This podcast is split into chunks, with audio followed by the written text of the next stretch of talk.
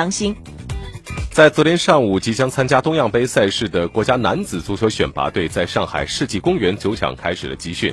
球队主帅李铁表示，联赛刚结束，马上投入东亚杯的备战，大家身体状况比较疲劳，集训时间也比较短，但能有机会为国家工作的时候，千万要珍惜。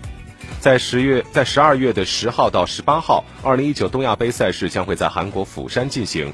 在完成第一阶段集训之后，李铁率领的国家男足选拔队于十二月三号在上海集结，开始为期四天的第二阶段集训。在一号的时候，中国足协是公布了出征东亚杯的国家选拔队二十八人集训名单。申花的曹云定、鲁能的王大雷、金敬道、刘彬彬等四名球员因为备备战本周五的足协杯决赛第二轮，还没有集结报道。那么主帅。李铁也是表示，球员们非常的辛苦啊，说他们经历了漫长的一个赛季，身体上比较累，马上要投入到新的备战中来。按计划，国足选拔队将于八号的上午飞赴韩国，在十号迎来东亚杯的首场赛事。那李铁也说到，集训时间比较短，不少球员也是第一次参加球队集训。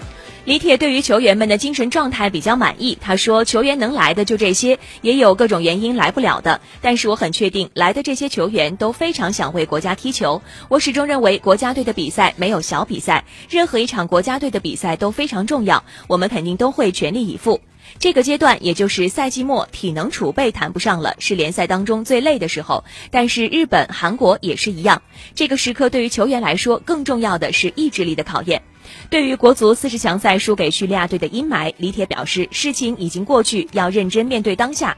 他说：“现在就是这支队伍要代表中国去打一个国际的 A 级赛事，我挺自豪能够成为这个球队的主教练，这也是我人生当中一个很重要的梦想。我非常高兴，我也跟球员讲，能有机会为国家工作的时候，千万要珍惜。”另外呢，昨天上午刚才提到，在主帅李铁的带领下，在上海世纪公园球场，国足选拔队已经开始了训练。